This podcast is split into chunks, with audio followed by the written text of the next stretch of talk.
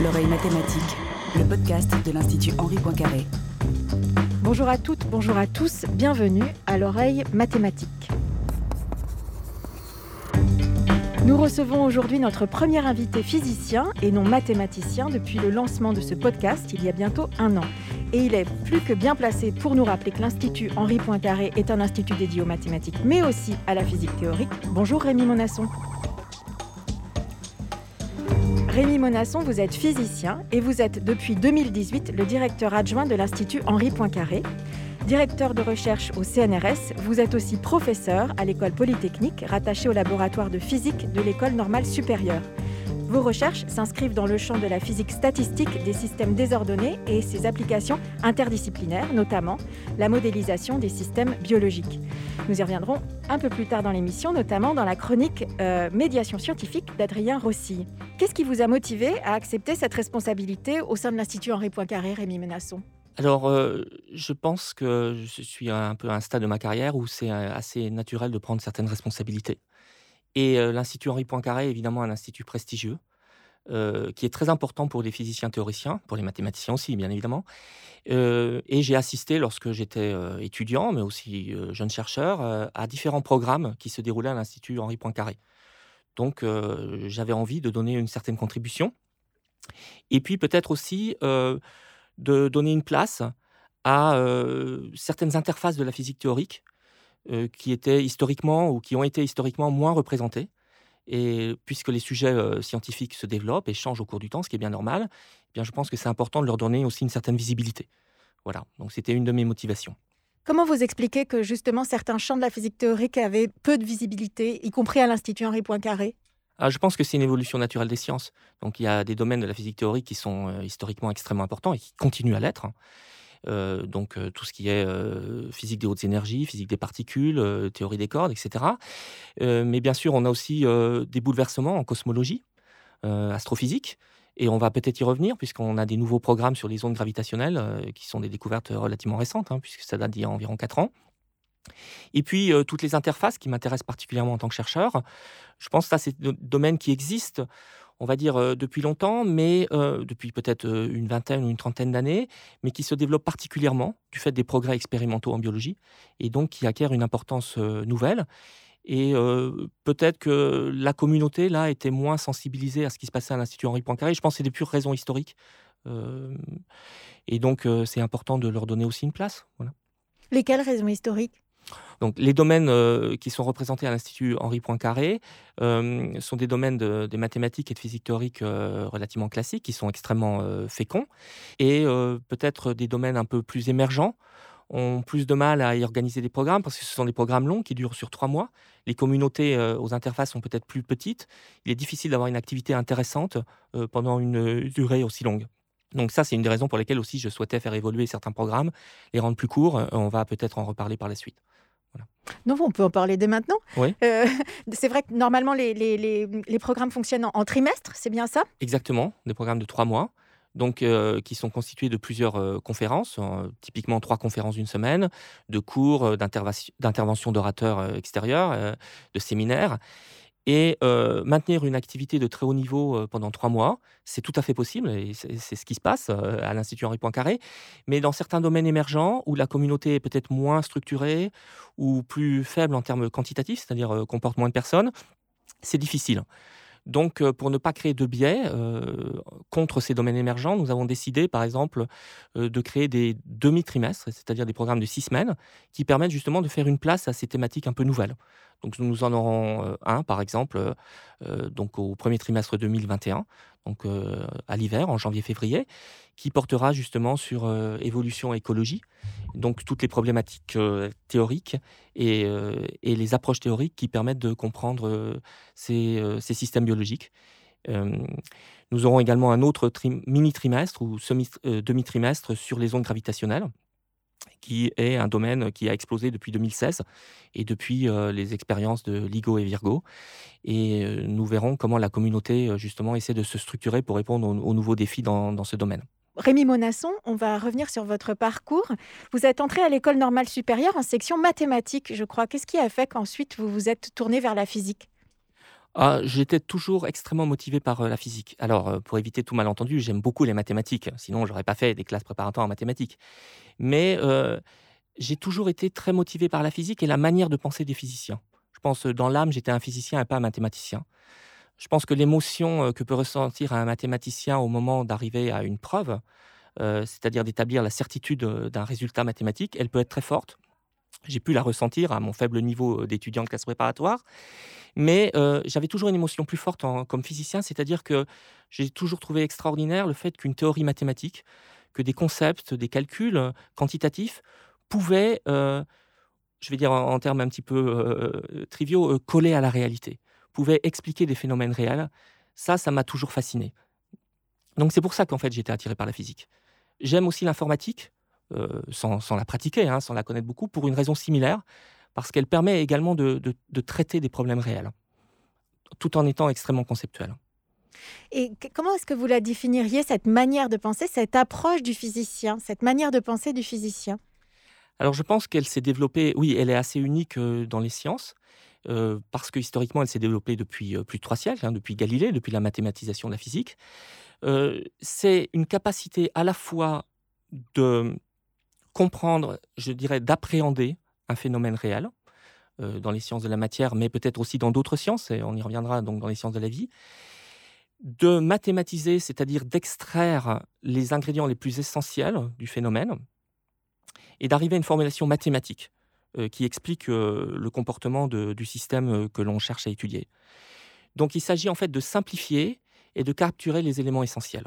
Donc c'est ça qu'on appelle modéliser en physique.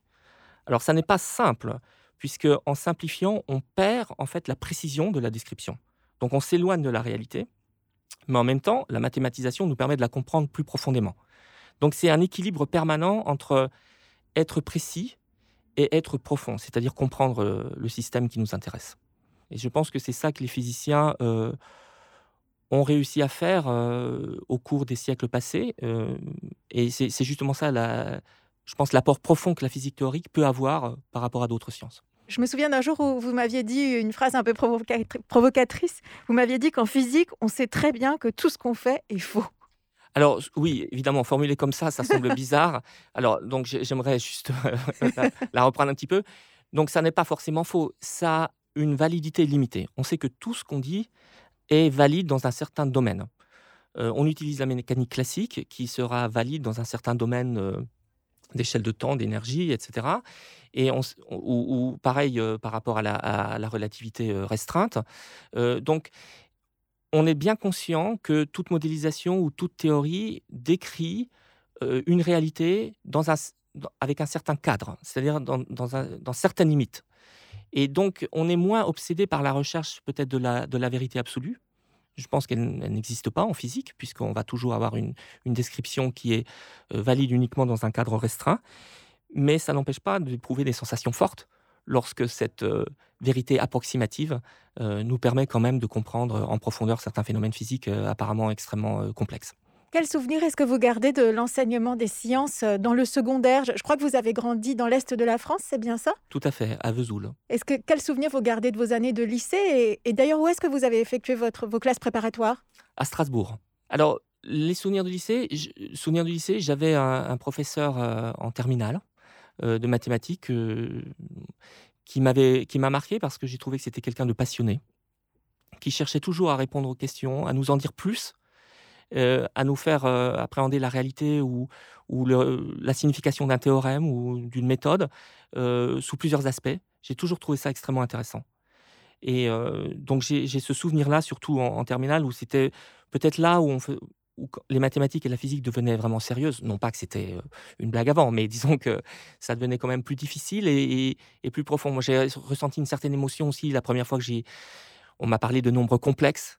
Donc j'ai aussi un peu cette sensation des mathématiques et du, plaisir de l'abstraction, bien sûr.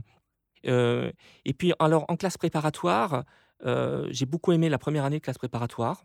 Euh, parce qu'on avait beaucoup de temps, par exemple, pour réfléchir à des problèmes en mathématiques qu'on nous donnait, des devoirs qu'on avait à faire pour deux semaines après, ce qui nous permettait d'y passer beaucoup de temps, parfois de, ne pas toujours arriver à résoudre les questions d'ailleurs. Hein.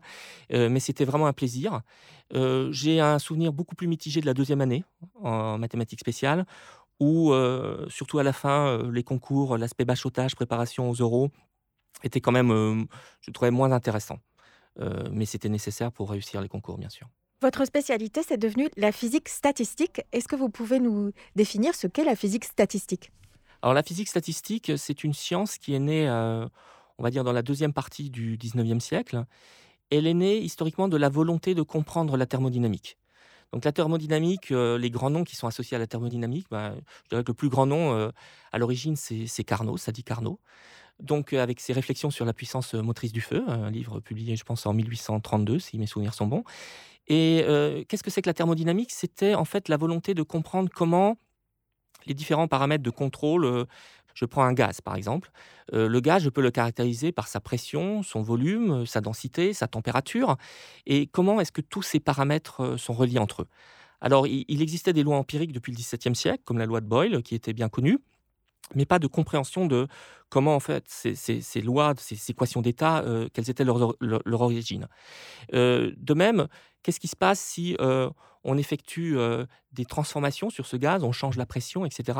Comment est-ce qu'on peut comprendre en fait les rendements énergétiques de machines qui sont basés sur, sur, ces constituants?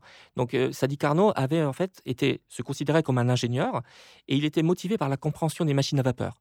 Donc au début du 19e siècle, les machines à vapeur étaient en pleine explosion en termes de développement technologique et tout était essentiellement empirique. Et certains voulaient comprendre d'un point de vue beaucoup plus théorique et conceptuel comment est-ce qu'on pouvait améliorer les machines à vapeur, comment est-ce qu'on pouvait calculer leur rendement énergétique. Et la thermodynamique est née de ça. Et donc la thermodynamique euh, qui s'est développée ensuite a permis d'établir des lois euh, qui permettaient justement de, répondre à ces questions. Mais ces lois étaient à une échelle macroscopique, à notre échelle elle n'était pas reliée à la nature microscopique du gaz. Finalement, un gaz, qu'est-ce que c'est? C'est un ensemble d'atomes ou de molécules, et les lois euh, n'en tenaient absolument pas compte. Donc il y a eu une grande volonté à la fin du 19e siècle de relier ces lois à notre échelle à la nature microscopique des constituants. la physique statistique, c'est ça, c'est le passage du microscopique à notre échelle, c'est-à-dire au macroscopique. Et donc cette science voulait comprendre comment euh, des propriétés collectives à notre échelle de systèmes qui contiennent, en fait des nombres astronomiques de particules. On parle du nombre d'Avogadro, 10 puissance 23 particules typiquement. Euh, lorsqu'on connaît les propriétés élémentaires des atomes ou des molécules, eh bien, lorsqu'on en met beaucoup ensemble, de nouvelles propriétés, de nouveaux comportements collectifs peuvent émerger. Donc c'est ça l'objectif de la physique statistique. Et vous avez dit le mot émerger, parce que ce, ce principe, ce concept de l'émergence, il est vraiment au cœur euh, de la physique statistique. C'est en fait l'idée que les propriétés euh, d'un ensemble sont en fait autre chose que simplement l'addition des propriétés des différents éléments qui, le composent. exactement, ça? exactement. Le fait de, mettre ensemble un grand nombre de particules, de constituants alimentaires, peut amener à des comportements surprenants. Une illustration de ces propriétés émergentes, c'est ce qu'on appelle les transitions de phase. Tout le monde sait très bien que si on prend de l'eau liquide, à pression ambiante, et puis si on la chauffe à une température supérieure à 100 degrés Celsius, elle va euh, devenir en fait de la vapeur d'eau. Eh bien, euh, L'eau n'a pas changé d'un point de vue microscopique, ce sont toujours les mêmes molécules. Simplement, le comportement collectif, l'agencement dans l'espace de ces molécules devient complètement différent. Donc, comment ces propriétés émergentes, justement, euh, apparaissent et comment elles dépendent des paramètres extérieurs comme la température, la pression que je mentionnais. Et vous voyez que cette problématique, elle était naturelle pour comprendre la thermodynamique et en physique, mais en fait, elle se pose dans plein d'autres sciences. Euh, comment si je comprends par exemple la biophysique d'un neurone, je sais quel va être son type d'activité électrique, comment ses connexions avec d'autres neurones peuvent changer au cours du temps. Eh bien, si j'en mets beaucoup, si j'en mets des millions, voire des milliards, quelles sont les propriétés émergentes du, cerveau? Vous voyez cette euh, question problématique des propriétés émergentes aussi en sociologie, dans les sociétés humaines par exemple ou animales. Comment est-ce que les propriétés d'une fourmilière euh, peuvent se comprendre à partir euh, de, de celles d'une fourmi? Donc on voit bien qu'il y a un changement qualitatif qui peut s'opérer à partir du nombre. Et c'est ça qui, nous motive en physique statistique. On peut inviter nos auditeurs, peut-être. Vous m'avez parlé d'un texte fondateur de Phil Anderson pour beaucoup de, physiciens statistiques. Statisticiens, enfin, je ne sais pas comment on dit d'ailleurs. Est-ce qu'on dit physicien statisticien ou euh... Physicien statisticien. Ah, c'est bien ça. Euh, un, texte de Phil Anderson qui s'appelle More is different. effectivement, c'est un texte un peu emblématique qui essayait justement d'expliquer ce concept que des propriétés nouvelles, un comportement nouveau peut émerger de l'assemblage ou de la mise en interaction d'un grand nombre de constituants alimentaires. On mettra le lien vers ce texte sur le site internet de l'émission. Rémi Monasson, vous venez de publier dans la revue Science un article sur la modélisation de la chorismate mutase, une protéine d'une centaine d'acides aminés, essentielle à la production de certains acides aminés chez les bactéries, les champignons et les plantes, mais pas chez les animaux qui ne peuvent euh, se les fournir qu'à travers leur alimentation. C'est à cet article qu'a choisi de s'intéresser ce mois-ci Adrien Rossi pour sa chronique Médiation scientifique. Bonjour Adrien. Bonjour Hélène. Rémi Monasson, vous avez publié en juillet 2020 dans la revue Science un article sur la conception de protéines nouvelles. Quand on sait que votre spécialité scientifique est la physique statistique, on est dans un premier temps assez surpris de vous voir impliqué sur des projets de recherche qui semblent surtout concerner la biologie. Mais dans cet article, vous nous montrez que la physique statistique est une discipline qui dépasse de loin le cadre pour lequel elle a été inventée, l'étude des propriétés des gaz, car la question qu'elle pose, comment comprendre les propriétés globales d'un grand nombre de composantes élémentaires, dépasse les frontières de la physique. Alors en quoi la physique statistique permet-elle de mieux comprendre les protéines? Les protéines, ce sont des molécules constituées d'une chaîne, appelée séquence, d'acides aminés. Il existe seulement une vingtaine d'acides aminés différents, et les dizaines de milliers de protéines qui existent ne diffèrent entre elles que par le nombre et l'enchaînement de ces acides aminés. Les protéines ainsi formées sont les briques élémentaires de tout organisme vivant, capable notamment d'interagir avec l'ADN. Et ce qui vous a intéressé ici pour votre article, Rémi Monasson, c'est la forme que prennent les protéines dans les trois dimensions de l'espace. Cette forme, c'est la conséquence de l'enchaînement des acides aminés, et c'est elle qui confère à la protéine ses propriétés d'interaction avec son environnement. L'approche physique-statistique consiste à s'intéresser aux constituants élémentaires, comme les molécules d'un gaz, pour décrire le comportement global d'un système. C'est cette approche que vous avez utilisée ici en étudiant l'interaction 2 à 2 des acides aminés, pour reconstruire le comportement global de la protéine. En s'intéressant aux forces qui font interagir entre deux acides aminés voisins, et en effectuant cette démarche sur tous les acides aminés de la protéine, il est possible de reconstruire pas à pas sa forme globale. Mais au-delà de permettre une meilleure compréhension de ces molécules, fondamentales du vivant, ce modèle revêt un caractère prédictif. En effet, s'il est possible de déterminer la forme que donne tel enchaînement d'acides aminés dans la nature, alors il est possible de modéliser par ordinateur de nouvelles chaînes d'acides aminés et donc de prévoir leur forme dans l'espace, c'est-à-dire leur capacité d'interaction avec leur environnement.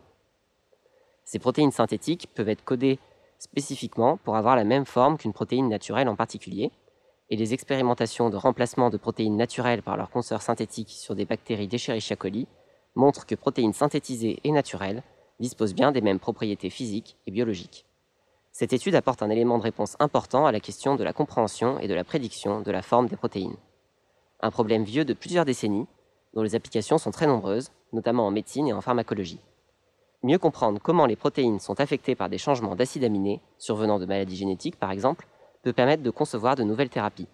Et au-delà, mieux comprendre l'influence de chaque acide aminé sur le comportement global d'une protéine, c'est arriver à casser le code moléculaire reliant la séquence à la fonction des protéines, ouvrant la voie à de nouvelles recherches permettant de modifier les protéines à volonté. L'oreille mathématique, le podcast de l'Institut Henri Poincaré. Rémi Monasson, vos recherches en physique statistique font que vous travaillez depuis de nombreuses années avec des chercheurs d'autres disciplines, on vient de le voir en biologie, et aussi je crois qu'actuellement vous travaillez en neurosciences avec un chercheur de l'Institut Pasteur. Euh, de quelle manière, ou plutôt quelles sont les questions que pose le physicien en neurosciences, par exemple, euh, qui sont différentes de celles du biologiste, par exemple? Alors, je ne sais pas si les questions que l'on se pose sont différentes. Je pense que la manière d'y penser est différente. c'est peut-être là humblement que les physiciens peuvent contribuer. En fait, il m'a fallu beaucoup de temps, je pense qu'il faut beaucoup de temps aux physiciens pour comprendre les questions intéressantes en biologie. Euh, en tant que physicien, on est habitué à décrire euh, des systèmes euh, d'un point de vue quantitatif, mais toutes les descriptions quantitatives ne sont pas forcément intéressantes. Et je pense que pour bien comprendre les questions qui sont importantes et pertinentes en biologie, il faut du temps. Et c'est peut-être ça une des difficultés de l'interdisciplinarité, arriver à comprendre qu'est-ce qui est intéressant dans un autre domaine. Alors, où on peut contribuer, je pense, c'est dans cette capacité à, euh, justement, comme je le disais tout à l'heure, appréhender une réalité d'un point de vue quantitatif et d'un point de vue euh, euh, mathématique, parce que c'est quand même ça qu'on est entraîné à faire et c'est la formation qu'on reçoit pendant les études de, de physique. Donc, en neurosciences, ce qui m'intéresse, là, et ce qui intéresse beaucoup de monde, hein, de ce point de vue, c'est comprendre comment le cerveau, plus précisément le cerveau des mammifères, représente l'espace. Lorsque nous nous déplaçons dans un espace que nous connaissons déjà ou un espace nouveau, eh, eh bien, nous établissons, notre cerveau établit une carte de cet espace. Cette carte va nous être utile pour, par exemple, penser à cet endroit, à cet environnement, euh, planifier d'autres, des déplacements dans cet environnement pour plus tard, euh, y rêver.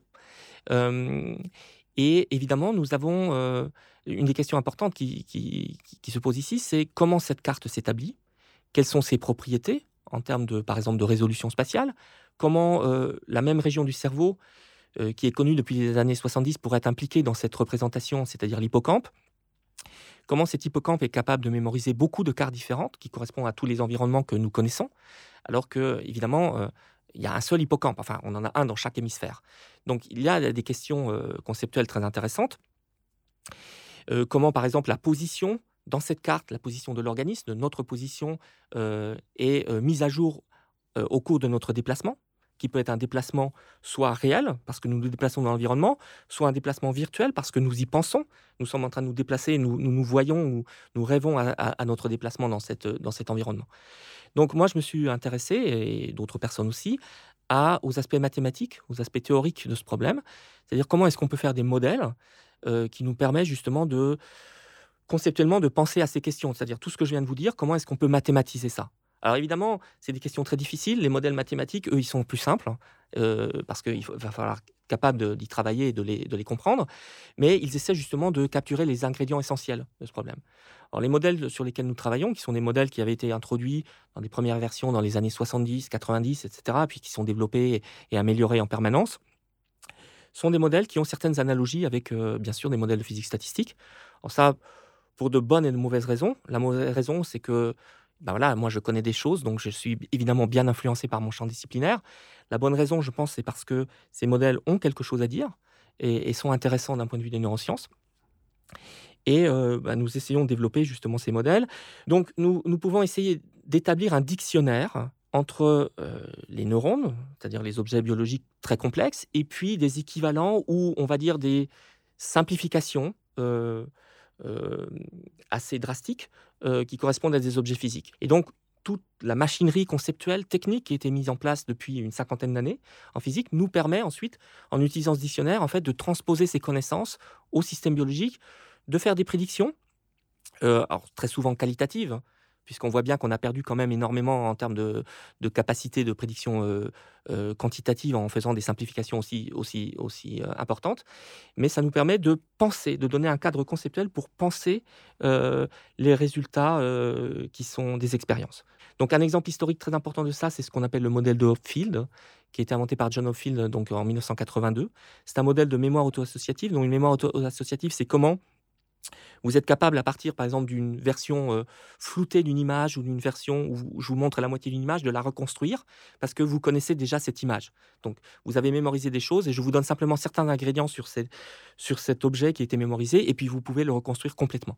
Eh bien, euh, ces modèles sont extrêmement simplifiés, mais ce modèle a eu, cette approche d'Ophil a eu une importance considérable en neurosciences théoriques parce que justement, il donnait un cadre conceptuel pour penser à la question de la mémoire comment la mémoire peut être implémentée euh, concrètement dans un réseau de neurones.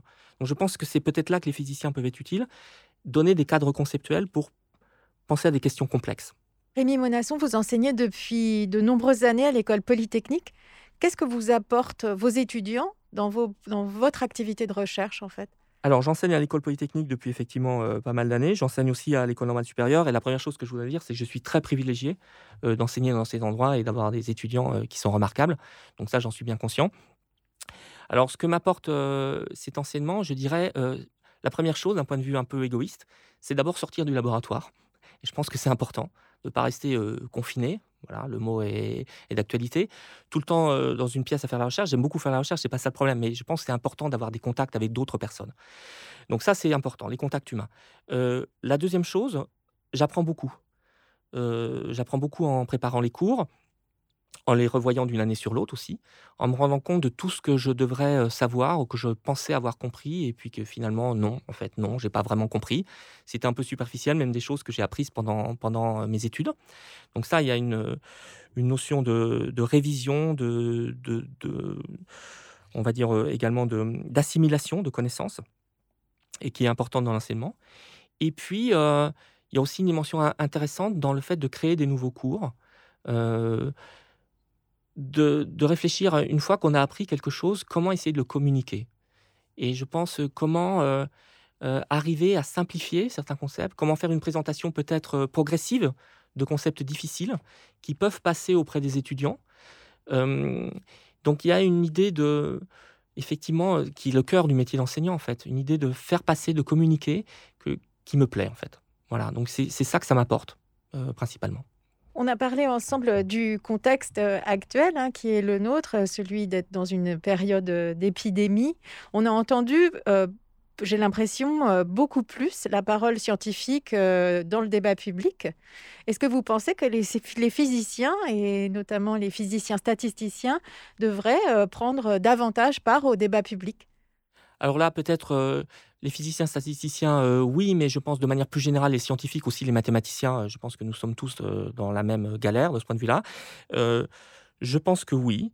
Je pense même que, puisqu'on parlait de l'IHP tout au début, hein, c'est quand même notre maison commune, je pense que les chercheurs en recherche fondamentale, donc dans la recherche publique, ont un rôle très important.